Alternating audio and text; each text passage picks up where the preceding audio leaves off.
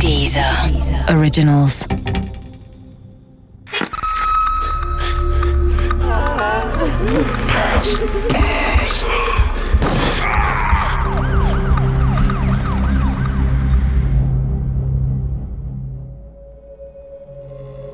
Der Parkplatzmörder von Richard Fasten. Diese Geschichte beruht auf einer wahren Begebenheit. Unsere Erzählfigur haben wir frei erfunden und die Namen der beteiligten Personen wurden geändert. Die Statements der Experten sind echt. Natürlich war ich naiv. Etwas anderes zu behaupten wäre schlicht gelogen. Doch wie naiv ich tatsächlich war, konnte ich mir lange Zeit selbst nicht eingestehen. 2010 waren Heiner und ich fast 22 Jahre lang verheiratet. Nach 22 Jahren gibt es die Verliebtheit der ersten Stunde mit rosaroten Brillen und dem Himmel voller Geigen nicht mehr. Es ist vollkommen klar und sicher auch gut so. Dafür gibt es eine seltene Vertrautheit, die es zu Beginn der Liebe noch gar nicht geben kann und die vielleicht wichtiger und tiefer ist als der erste Sturm der Gefühle. So habe ich das zumindest bis zum Jahr 2010 immer gesehen. Im Nachhinein muss ich wohl eingestehen, dass auch diese Sichtweise bereits naiv gewesen ist. Bis zum Jahr 2010 hätte ich immer gesagt, dass Heiner und ich eine gute Ehe führten. Was das auch immer heißen mochte. Ich meinte damit, dass wir uns aufeinander verlassen konnten und in den entscheidenden Dingen immer am gleichen Strang zogen. Ich wusste nicht und hätte es auch nie für möglich gehalten, dass Heiner gleichzeitig an ganz anderen Strängen zog, von denen ich gar nicht wusste, dass sie überhaupt existierten. Ich war nicht misstrauisch, weil ich glaubte, keinen Grund zu haben, misstrauisch zu sein. Ich wollte keine Ehe führen, in der Misstrauen ein festes Zuhause hatte. Im Nachhinein muss man wohl sagen, dass ich mir etwas vormachte. Heiner und ich führten keine gute Ehe. Wir führten das Bild einer guten Ehe. Ein trügerisches Bild. Im Bekanntenkreis brachen langjährige Partnerschaften auseinander. Die Kinder wurden flügge und verließen das Haus. Erst da wurde den Eltern klar, dass sie sich schon lange nichts mehr zu sagen hatten. Doch die genauen Gründe für die Trennungen erfuhren Heiner und ich nur selten. Es waren Bekannte, die sich trennten und keine engen Freunde. Wir hatten keine engen Freunde. Die brauchen wir doch nicht, sagte Heiner immer. Wir haben doch uns. Das hatten wir. Wir waren Geliebte, Eheleute und wir waren der beste Freund des anderen. Wir genügten uns. So sehr, dass selbst der unerfüllte Kinderwunsch unser Glück nicht schmälern konnte. So dachte ich damals zumindest. Friederike Preis, ehemals Journalistin bei der Stuttgarter Zeitung, lieferte mir die Beschreibung eines Ehepaares, die auch auf Heiner und mich hätte zutreffen können. Die beiden waren 25 Jahre ein Paar, aber das Paar hatte so gut wie keinen Kontakt zu Freunden oder Bekannten. Also sie haben oft 24 Stunden am Tag miteinander verbracht und hatten weitgehend wenige oder kaum soziale Kontakte eigentlich über die Paarbeziehung hinaus. Heute weiß ich, dass die Ehe von Heiner und mir nur eine Fassade war, die aus penibel übereinander gestapelten Lügen bestand. Am 26. April 2010 begann diese Fassade zu bröckeln. Ich werde den Tag nie vergessen. Heiner kam an diesem Tag bereits am frühen Nachmittag von seiner Arbeit am Esslinger Finanzamt nach Hause. Doch er blieb nicht lange. Er wollte noch einmal kurz zum Angeln an die frische Luft, wie er sagte. Das war nichts Ungewöhnliches. Beim Angeln hatte er seine Ruhe. Auch vor mir. Denn dieses Hobby teilte ich nicht mit ihm. Nachdem er mit seinem Auto zum Neckar aufgebrochen war, ging ich zur Garage, um mit meinem Auto zum nächsten Supermarkt zu fahren. Ich musste noch ein paar Einkäufe erledigen. Als ich das Licht in der Garage anmachte, bemerkte ich, dass Heiners Angelausrüstung noch in der einen Ecke stand. Er musste sie schlicht vergessen haben. Ein zerstreuter Professor ist nichts dagegen, murmelte ich vor mich hin, stieg ins Auto und fuhr zum Supermarkt. Als ich nach Hause zurückkehrte, war Heiner noch nicht da. Er hatte auch die vergessene Angelausrüstung nicht geholt. Das kam mir merkwürdig vor. Aber ich machte mir zunächst keine weiteren Gedanken darüber. Ich dachte, dass es schon irgendeine logische Erklärung dafür geben würde. Pünktlich zum Abendessen kehrte Heiner nach Hause zurück.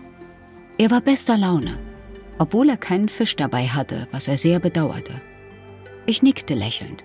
Ich wusste ja, dass er keinen Fisch gefangen haben konnte, weil er seine Angelausrüstung vergessen hatte.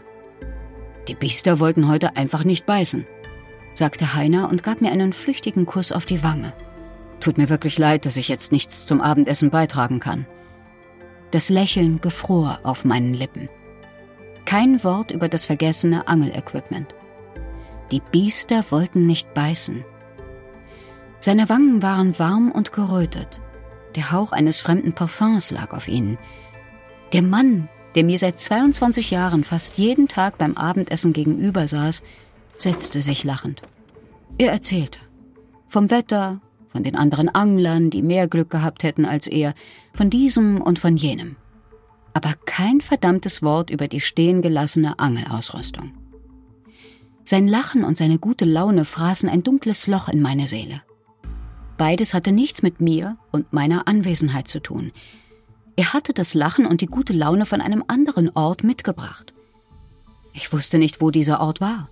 Ich wusste nur, dass man dort keine Angel brauchte. Die Fassade bröckelte. Das spürte ich in diesem Augenblick nur zu genau.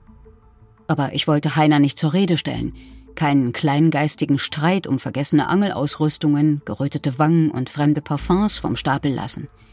Ich wollte, dass er die Fassade selbst einriss. Doch diesen Gefallen tat er mir nicht. Leider. Der Tübinger Psychiater Dr. Peter Winkler erklärte mir, dass ich in dieser Hinsicht ganz sicher kein Einzelfall war.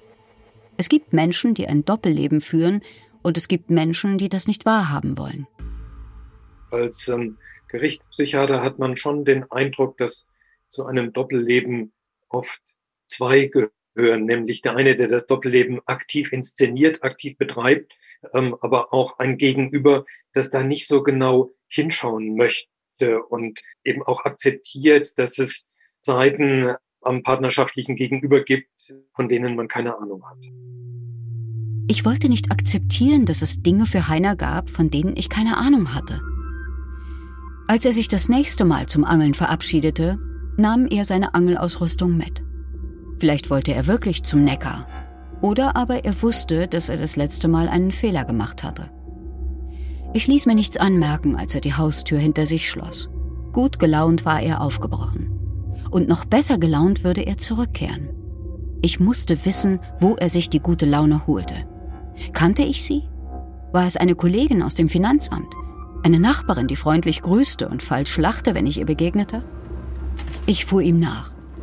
Seinem Fahrstil war die Vorfreude, die er sicher verspürte, nicht anzumerken. Ich ließ genügend Abstand zwischen ihm und mir und achtete darauf, möglichst immer einen neutralen Wagen zwischen uns zu lassen. Ich hatte keine Erfahrung im Beschatten einer verdächtigen Person, war aber durch unzählige Kriminalfilme in der Theorie geschult. Heiner fuhr nicht zum Neckar, das stellte sich schnell heraus. Er fuhr aus Esslingen heraus, südlich an Stuttgart vorbei Richtung Westen. Wo wohnte seine Geliebte? Wie hatte er sie kennengelernt? Hatte er mich früher schon betrogen? War ich ihm nur durch die Nachlässigkeit seiner vergessenen Angelausrüstung auf die Schliche gekommen? Rund 50 Kilometer von Esslingen entfernt, kurz vor Markstadt, drosselte Heiner das Tempo auf der Landstraße im oberen Hölzertal und lenkte seinen Wagen auf einen unscheinbaren Waldparkplatz. Idyllisch sah es hier aus. War das der Ort, an dem ihn seine Geliebte mit geröteten Wangen und guter Laune versorgte? Während Heiner seinen Wagen auf dem Parkplatz anhielt, fuhr ich auf der Landstraße weiter. Ich wollte mich nicht zu erkennen geben. Noch nicht. Allerdings war ich zu neugierig, um mir Heiners Betrug gänzlich entgehen zu lassen. An der nächsten Einfahrt zu einem Waldweg wendete ich, fuhr die Landstraße zurück und stoppte gegenüber dem Parkplatz. Neben Heiners Auto standen noch zwei Audis und ein siebener BMW auf dem Parkplatz. Nicht gerade wenig für einen einsamen Ort mitten im Wald. Dann kam noch ein kleiner Citroën. Ein Mann mittleren Alters stieg aus, sah sich um und verschwand im Wald. Kurz darauf kam ein anderer Mann Mitte 50 aus dem Wald, stieg in den siebener BMW und fuhr davon. Verstand nicht, was hier vor sich ging. Ich hatte wirklich keine Ahnung. Ein weiteres Auto hielt auf dem Parkplatz. Ein Mann stieg aus und ging zielstrebig ins Unterholz. Ich dachte nicht an das Naheliegendste. Kann sein, dass ich nicht daran denken wollte. Was macht Heiner hier? dachte ich. Mein Mann Heiner, Wann kommt seine Geliebte? Dann klopfte es an der Scheibe meiner Beifahrertür. Ein junger Mann, Anfang 20, mit einer Zigarette im Mund, stand neben meinem Auto. Ich ließ das Fenster einen Spalt herunter. Ja? fragte ich. Hör mal, Schätzchen, sagte er und pustete Zigarettenqualm in den Innenraum meines Wagens. Das hier ist kein Platz für feuchte Damenhöschen, wenn du verstehst, was ich meine. Ich weiß nicht, ob ich verstand, was er meinte, doch ich schloss das Fenster wieder und fuhr los. Tausend Gedanken schossen mir auf der Rückfahrt nach Esslingen durch den Kopf. Heiners Geliebte gab es nur in meiner Fantasie. Die roten Wangen und die gute Laune stammten nicht von ihr. Dafür gab es ein halbes Dutzend Männer auf einem einsam gelegenen Waldparkplatz, die im Unterholz verschwanden, wo sie sicher anderes taten als Pilze sammeln. Heiner kam rund eine Stunde nach mir nach Hause. Mit gespielter Verärgerung schmiss er seine Angelausrüstung in die Ecke. Die verdammten Biester hätten heute wieder nicht gebissen. Deshalb würde er mich gerne zum Italiener an der Ecke ausführen. Der hätte wirklich eine köstliche Dorade auf der Karte. Ein Kollege aus dem Finanzamt hätte ihm das verraten. Ein Kollege? dachte ich. Vielleicht aber auch ein unbekannter Mann aus dem Unterholz an einem einsam gelegenen Waldparkplatz. Sprach man überhaupt über Privates bei diesen anonymen Treffen im Wald oder ging es nur um den schnellen Sex? Ich hatte keine Ahnung. Aber ich fragte auch nicht. Und ich stellte auch keine anderen Fragen.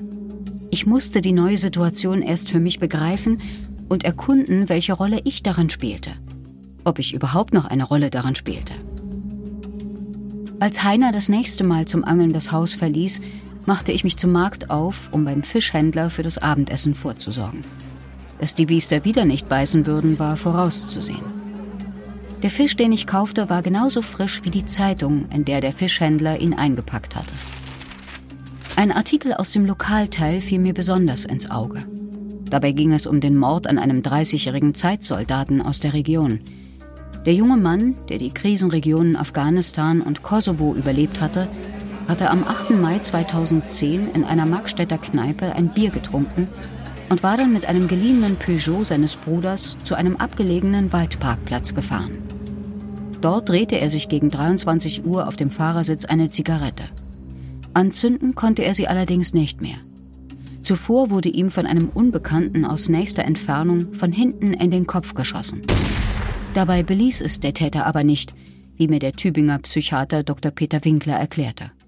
Dieses Opfer wurde dann im Anschluss an den tödlichen Schuss aus dem Fahrzeug herausgezerrt, vor den Wagen teilweise entkleidet. Die Oberbekleidung wurde so drapiert, dass man das Gesicht nicht sehen konnte. Also das sind Dinge, die ein sehr ungewöhnliches Nachtatverhalten darstellen, zumal man sich ja auch vergegenwärtigen muss, dass das für den Täter mit einem gewissen Entdeckungsrisiko verbunden ist. Er ist deutlich auf der sichereren Seite, wenn er schießt und sofort flüchtet. Die Polizei tappte im Dunkeln. Der einzige Anhaltspunkt, den sie hatte, war ein dunkler BMW, der in der Nähe des Tatorts gesehen worden war. Ein dunkler BMW? Ich schluckte. Ein einzelner kalter Schweißtropfen lief mir den Rücken hinunter. Heiner fuhr einen dunklen BMW.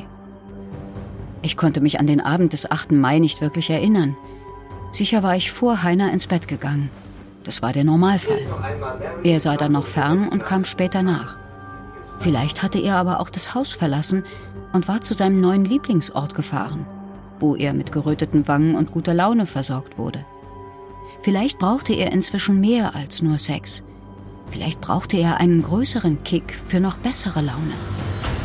Mir wurde schlecht bei meinen eigenen Gedanken. Wie kam ich dazu, ihm derartiges zu unterstellen? Aber kannte ich den Mann denn überhaupt noch, mit dem ich seit fast 22 Jahren zusammenlebte? Hatte ich ihn je gekannt? Als Heiner an diesem Abend nach Hause kam, brauchte es nicht viele Worte. Er sah den frischen Fisch und den Zeitungsartikel auf dem Küchentisch. Und er sah mich und wusste, dass ich es wusste. Kein dummer Spruch über die Biester, die nicht beißen wollten. Keine Sorge, ich fahre da nicht mehr hin, sagte er. Es klang wie eine Beruhigung, und das sollte es wohl auch sein. Erst da fiel mir auf, dass ich ihn nur als Täter unter Verdacht genommen hatte, er aber genauso gut das Opfer hätte sein können. Es gab viele dunkle BMWs. Ich wollte keine Zeitungsartikel lesen, in denen ein verheirateter Mann in einem dunklen BMW an einem einsam gelegenen Schwulentreff hinterrücks erschossen wurde. Keiner nahm mich in den Arm. Es fühlte sich ehrlich an. Nach langer Zeit wieder ehrlich. Danach redeten wir. Vielleicht hätten wir das viel früher tun sollen. In den folgenden Wochen versuchten wir, uns in unserem neuen Leben einzurichten. Heiner zog nicht sofort aus. Ich verlangte das auch nicht. Er schlief von nun an in seinem Arbeitszimmer. Ansonsten veränderte sich für Außenstehende nicht viel bei uns. Für uns aber sehr wohl. Unser gemeinsamer Weg war nicht vorbei, aber die Liebe. Wir versuchten das Verlorene nicht zu halten, sondern einen neuen, freundschaftlichen Weg für uns zu ebnen. Heiner lebte seine neuen sexuellen Vorlieben weiter aus. Allerdings nicht mehr heimlich. Es gab keine Angelgeschichten mehr. Natürlich erzählte er keine Details von seinen anonymen Abenteuern. Die wollte ich auch nicht wissen. Ich wollte nicht eifersüchtig sein. Und ich war es nicht. Unser Ablösungsprozess hatte längst begonnen. Vielleicht schon viel früher. Ich ermahnte ihn, vorsichtig zu sein, wenn er loszog. Der Fahrer des dunklen BMWs war noch immer nicht gefasst. Und er ermahnte mich, vorsichtig zu sein, wenn ich mich mit Männern verabredete, die sich auf meine Bekanntschaftsanzeige gemeldet hatten. Am Nachmittag des 6. Juni 2010 traf ich mich mit einem dieser Männer in einem Café am Marktplatz in Freudenstadt. Es war ein warmer Sommertag, so dass wir auf der Terrasse unter einem schützenden Sonnenschirm sitzen konnten. Schnell war klar, dass es zwischen uns nicht funkte. Trotzdem genossen wir den unverbindlichen Flirt und den geselligen Smalltalk. Gerade als wir uns verabschieden wollten, wurden wir Zeugen einer seltsamen Szene. Nicht weit von unserem Café entfernt wollte ein, wie sich später herausstellen sollte, belgischer Tourist sein Handy aus dem Auto holen. Als er sich hineinbeugte, riss auf der anderen Seite ein Mann die Beifahrertür auf und bedrohte den 62-Jährigen mit einem langen Messer. Was der Unbekannte von dem Touristen wollte, war vollkommen unklar. Der Belgier wehrte sich jedenfalls gegen den Überfall, stieß den Angreifer zurück und rief lautstark um Hilfe. Der Angreifer stach daraufhin zu und fügte dem 62-Jährigen eine blutende Wunde zu. Trotz seiner Verletzung gelang es dem Belgier zu fliehen. Der Täter flüchtete seinerseits vom Tatort. Doch er wurde verfolgt, wie mir der forensische Psychiater Dr. Peter Winkler erzählte. Dass der Täter Dieter hieß, wusste ich zum damaligen Zeitpunkt natürlich nicht. Dieter wurde dann von Passanten, ähm, die auf die Hilferufe dieses belgischen Touristen aufmerksam wurden, wurde Dieter verfolgt. Und aus diesen Zeugenvernehmungen kannte man den Fluchtweg von Dieter. Das war ähm, kurioserweise ein ehemaliger Polizist aus Kasachstan, der die Verfolgung aufgenommen hatte, der aber immer auf einem gewissen Abstand blieb, weil er meinte, bei Dieter eine Schusswaffe gesehen zu haben und sich von daher nicht selbst in Gefahr bringen wollte. Und deswegen kam es also nicht zur Überwältigung von Dieter in dieser Tatsituation, weil eben der verfolgende Zeuge sich quasi in einem inneren Konflikt befand. Verfolgung einerseits, aber der ganz gerechtfertigte Schutz des eigenen Lebens auf der anderen Seite. Im Endeffekt konnte Dieter dadurch entkommen. Trotz der sommerlich warmen Temperaturen fröstelte mich. Ich hatte den flüchtenden Angreifer schon einmal gesehen. In einem dunklen Siebener BMW. Damals, als ich Heiner zu dem einsamen Waldparkplatz gefolgt war, wo er ein neues Kapitel unserer Ehe aufgeschlagen hatte. Der Mann war wie Heiner im Unterholz verschwunden, wahrscheinlich um seinen geheimen Obsessionen nachzugehen. Vielleicht hatte er auch eine Frau zu Hause, die er vormachte, zum Angeln oder sonst wohin zu gehen. Die damalige Gerichtsreporterin Friederike Preis der Stuttgarter Zeitung bestätigte mir später meine damaligen Vermutungen. Er war Stammgast in schwulen Lokalen, er verkehrte auch auf Kontaktseiten für Homosexuelle. Es wurde aber nicht geklärt, ob er je Sex mit Männern hatte. Seine Frau hat erzählt, dass sie mal in einer Schreibtischschublade 29 Penisringe gefunden hat, die er dort versteckt hat. Außerdem berichtet sie, dass er sich am ganzen Körper rasiert hat, viel zu enge Unterwäsche trug. In seiner Ehe allerdings lebte er über Jahre enthaltsam. Doch im Unterschied zu Heiner hatte der Täter noch ganz andere Obsessionen. Andererseits schien der heimtückische Mord an dem jungen Zeitsoldaten auf dem abgelegenen Waldparkplatz im oberen Hölzertal und der Messerangriff auf den belgischen Touristen in Freudenstadt rein gar nichts miteinander zu tun zu haben. Die einzige Verbindung waren der dunkle BMW und sein Fahrer. Im späteren Gerichtsverfahren ging man davon aus, dass der Täter dieses Mal tagsüber zuschlug, weil er sich einen größeren Kick davon versprach. Das erklärte mir Friederike Preis. Die Vermutung des Gerichts war, dass er sich nach dem ersten Mord, der im Dunkeln stattgefunden hat, sicher wähnte und dann eben einen größeren Kick suchte und dass er dann daraufhin bei diesem sehr stark belebten Fischmarkt in Freudenstadt den zweiten Angriff verübt hat und als der fehlgeschlagen ist, wurde er wieder ein bisschen vorsichtiger. Die Polizei in Esslingen sah das damals ähnlich. Als ich auf dem Revier vorstellig wurde, um eine Aussage zu machen, zeigte man mir Phantombilder von dem mutmaßlichen Täter. Ich wusste nicht, ob er es war. Die Zeichnung sah dem Mann, den ich zweimal gesehen hatte, ähnlich, dann aber auch wieder nicht. Der schwulen Treff im oberen Hölzertal wurde inzwischen von der Polizei observiert. Dass der Mörder ein weiteres Mal dort erscheinen würde, um einen Menschen zu töten, war allerdings eher unwahrscheinlich. Gleichzeitig begann die Polizei, alle dunklen BMWs in der Region zu überprüfen. Doch es gab viele und es würde lange dauern. Das war auch den Ermittlern klar. Irgendwann würden sie auch an unserer Tür klingeln. Heiner wusste das, aber er hatte keine Angst davor. Am Nachmittag des 6. Juni 2010, dem Tag, an dem der belgische Tourist von dem Unbekannten angegriffen wurde, hatte Heiner in seinem Büro im Finanzamt gesessen. Dafür gab es mehr als ein halbes Dutzend Zeugen. Die Polizei nahm über 800 DNA-Proben von Männern, die sich auf dem Parkplatz im oberen Hölzertal trafen. Ohne Erfolg. Heiner gab seine Probe freiwillig ab, um jeden Verdacht auszuräumen. Vom Täter fehlte nach wie vor jede Spur, bis zum 2. Juli 2010. Knapp vier Wochen nach dem Überfall auf den belgischen Touristen in Freudenstadt schlug der Täter wieder zu. Auf einem Rastplatz der A5 nahe des hessischen Mörfelden-Walldorf schoss der Unbekannte einem 70-jährigen nackten Rentner in den Hinterkopf. Auch dieser Rastplatz war als Treffpunkt für anonymen Sex in der schwulen Szene bekannt. Zumindest in Teilen der schwulen Szene. Der Täter hatte diesen Tatort bewusst ausgewählt. Er wusste sehr genau, was er tat. Das erklärte mir der Tübinger Gerichtspsychiater Dr. Peter Winkler.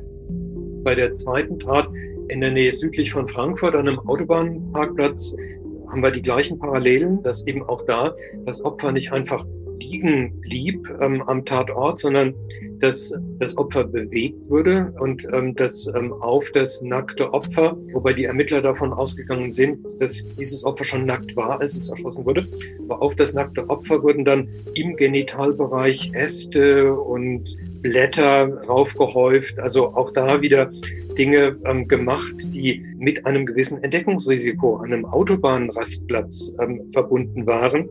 Und ähm, es ist ja nun so, dass die Kleidung des Opfers, die wurde ja nie gefunden. Also die musste vom Täter mitgenommen worden sein. Das sind so Eigentümlichkeiten, Besonderheiten in dem Nachtatverhalten, wo man als Profiler oder als ähm, auch als als Gerichtspsychiater zu dem ganz klaren Schluss kommt, da gab, muss es ein inneres Narrativ gegeben haben, dieses Täters. Das waren keine Zufälle, sondern der wusste, was er will, der wusste, was er, was er mit diesen Taten ähm, erreichen möchte.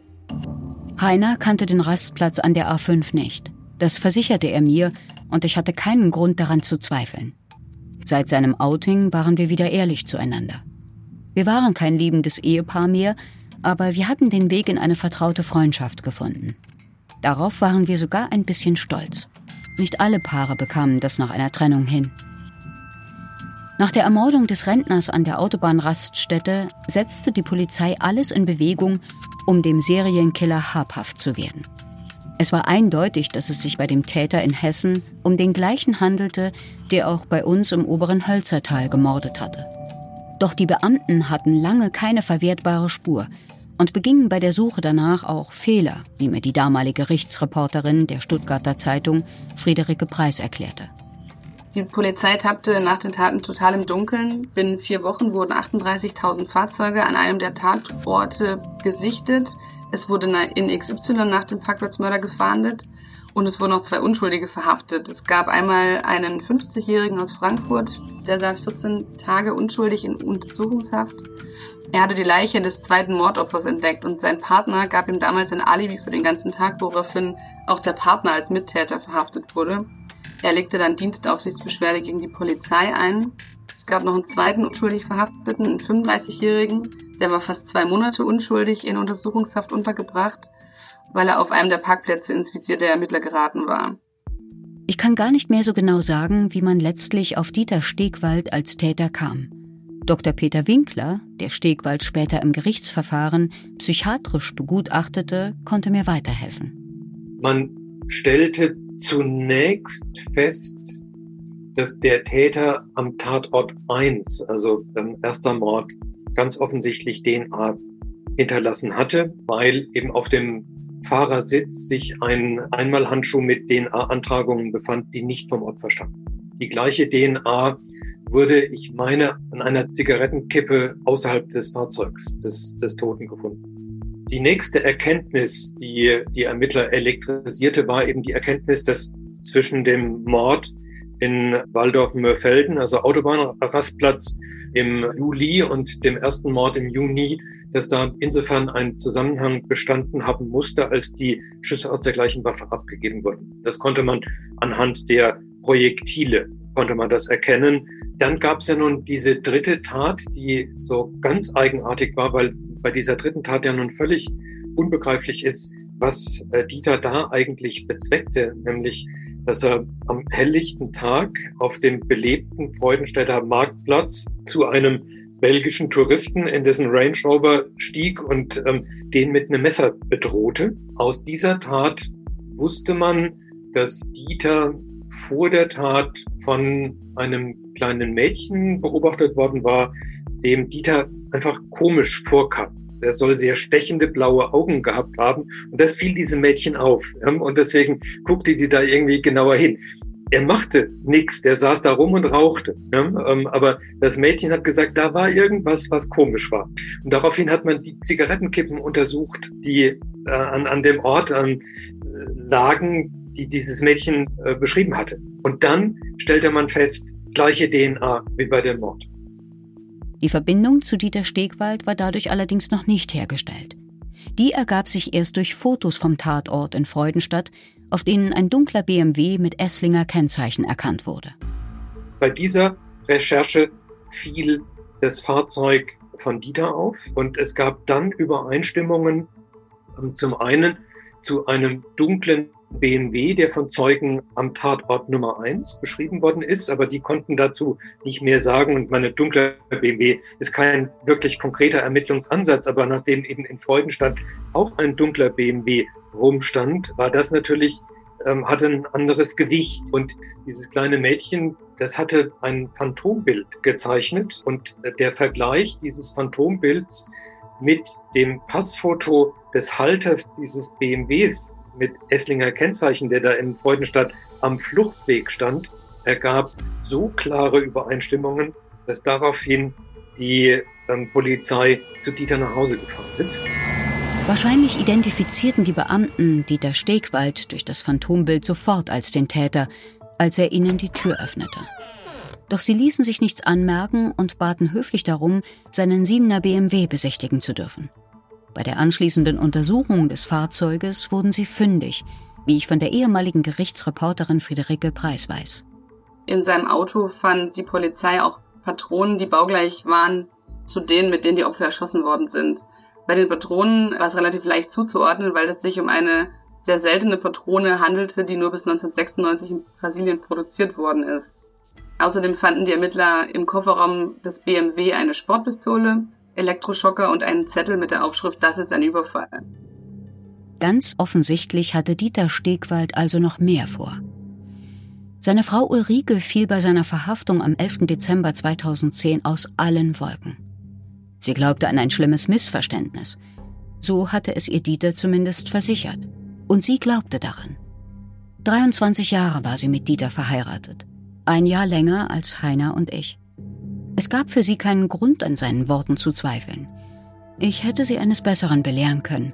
Aber ich kannte sie nicht und wollte sie auch nicht kennenlernen. Gewiss hätte sie mich schmerzhaft an meine eigene Naivität und Gutgläubigkeit erinnert. Allerdings hatte Ulrike sicher das schwerere Päckchen zu tragen. Ich hatte Heiner an seine wahre sexuelle Orientierung verloren. Sie hatte ihren Mann an den Mörder in sich verloren. Obwohl Dieter Stegwald bei den Verhören durch die ermittelnden Beamten alles leugnete. Er beteuerte stets, nichts getan zu haben und zog die Fragen der Polizisten ins Lächerliche. Alle Indizien sprachen gegen ihn. Was fehlte, war ein klares Motiv. Vielleicht hatte er ganz allgemein einen Hass gegen Homosexuelle entwickelt, obwohl er selbst bisexuell war, weil er sich vor vielen Jahren bei einem Transsexuellen angeblich mit HIV infiziert hatte. Der forensische Psychiater Dr. Peter Winkler hat allerdings erhebliche Zweifel am Wahrheitsgehalt von Dieters HIV-Geschichte. Es gibt eine Erzählung des Dieter zur Infektion mit HIV, nämlich dass er sich seine HIV-Infektion angeblich in den 80er Jahren durch sexuelle Kontakte mit Einheimischen, insbesondere eines Hermaphroditen, also eines Mann-Frau-Zwitters, anlässlich eines Kenia-Urlaubs geholt haben soll.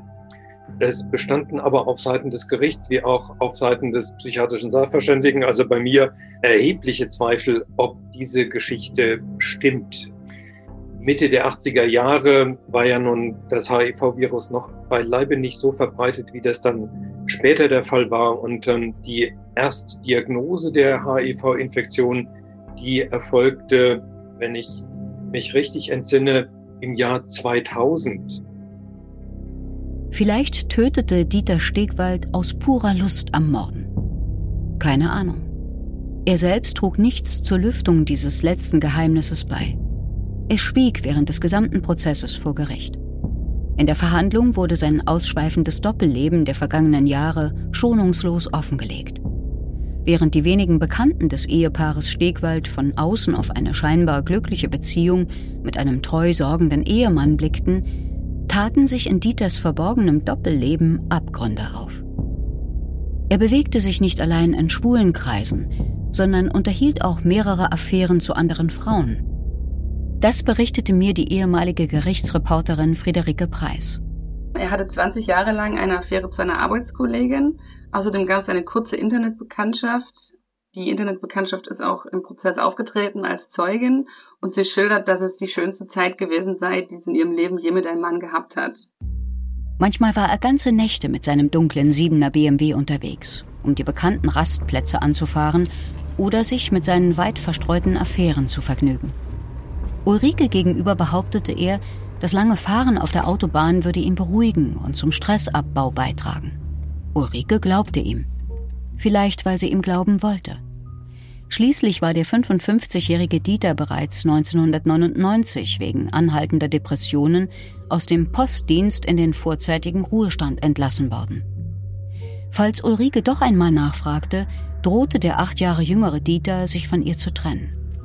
Ulrike stellte das Nachfragen daraufhin ein, weil sie sich vor dem Alleinsein fürchtete. Das erfuhr ich von Friederike Preis. Eine Woche nach dem ersten Mord war das Paar eine Woche auf Kreuzfahrt auf dem Mittelmeer. Das hatte Dieter Ulrike zum Geburtstag geschenkt. Und sie erzählt, sie erinnert sich an diesen Urlaub und erzählt, sie schlenderten Händchen halten die Promenade entlang. Sie sagte, er war wie immer, wie hätte ich da etwas ahnen können. Ich habe dann später noch ein Interview mit ihr geführt und da hat sie dann auch zugegeben, dass im Nachhinein ihr schon einige Sachen seltsam vorgekommen sind.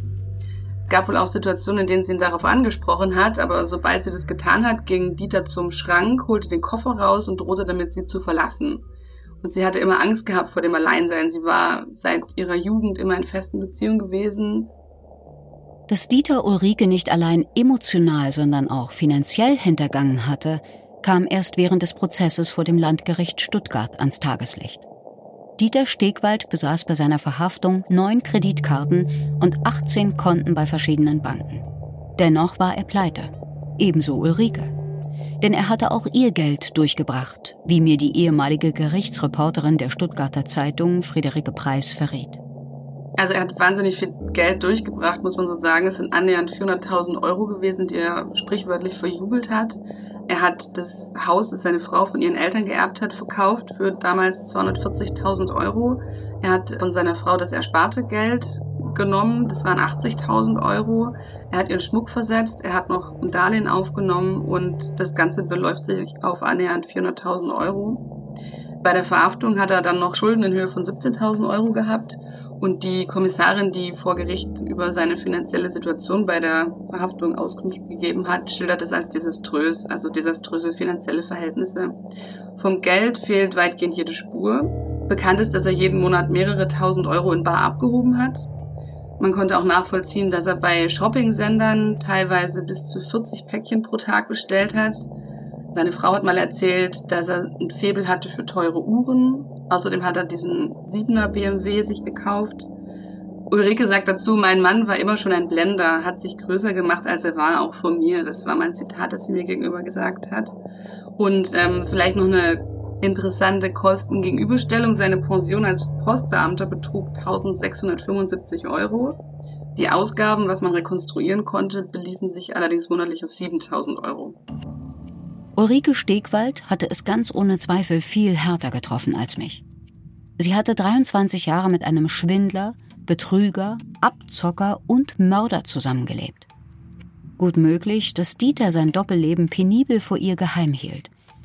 Aber vielleicht wollte sie aus Angst vor Einsamkeit auch nicht alle seine Geheimnisse kennen. Vielleicht hatte sie ihn ganz allgemein nicht wirklich gekannt.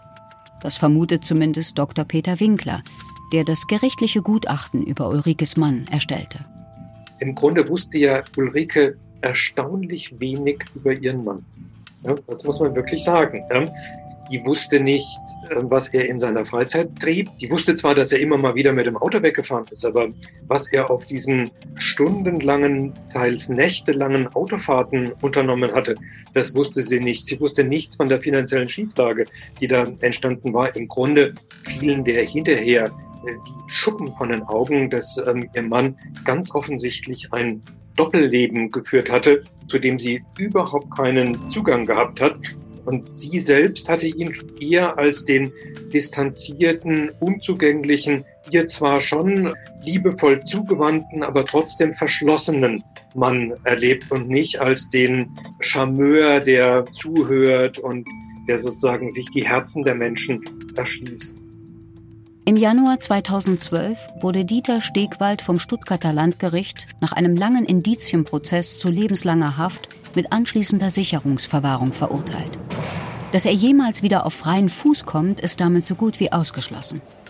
Ein Geständnis konnte er sich bis zum Schluss der Verhandlung nicht abbringen.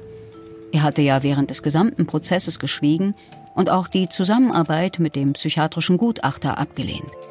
Reue zeigte er bis zuletzt nicht. So hat es der forensische Psychiater Dr. Peter Winkler zumindest in Erinnerung.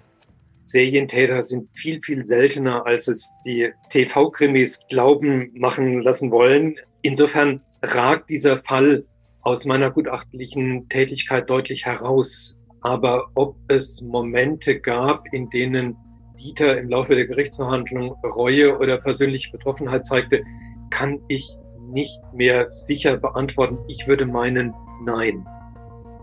Ich gebe zu, dass mich Heiners Betrug Anfang 2010 verletzt hat. Sehr sogar. Aber er folgte seinen Gefühlen und Bedürfnissen. Das verstehe ich heute. Natürlich hätte er viel früher mit mir reden müssen. Aber er musste erst einmal für sich selbst klarstellen, was eigentlich mit ihm los war und wohin seine Reise gehen sollte. Wie viel schwerer hat es da Ulrike Stegwald? Sie muss nicht nur damit leben, betrogen worden zu sein, sondern auch mit einem Mörder das Bett geteilt zu haben. Das ist ein Leben im Ausnahmezustand. Ich wünsche ihr, dass sie irgendwann zu einer Art normalem Leben zurückfinden wird und wieder in der Lage ist, Vertrauen zu einem anderen Menschen aufzubauen. Mir ist das gelungen. Seit vier Jahren lebe ich nun mit meinem zweiten Mann zusammen. Mit Heiner treffe ich mich noch ab und zu. Manchmal bringt er seinen Partner mit, was nichts mehr bei mir auslöst. Und das ist gut so.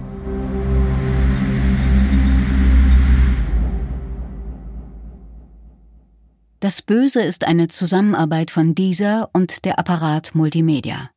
Redaktion Nina Löschner und Linda Achtermann. Produktion Benjamin Ritter und Dennis Steinwachs. Gesprochen von Kathleen Gavlich.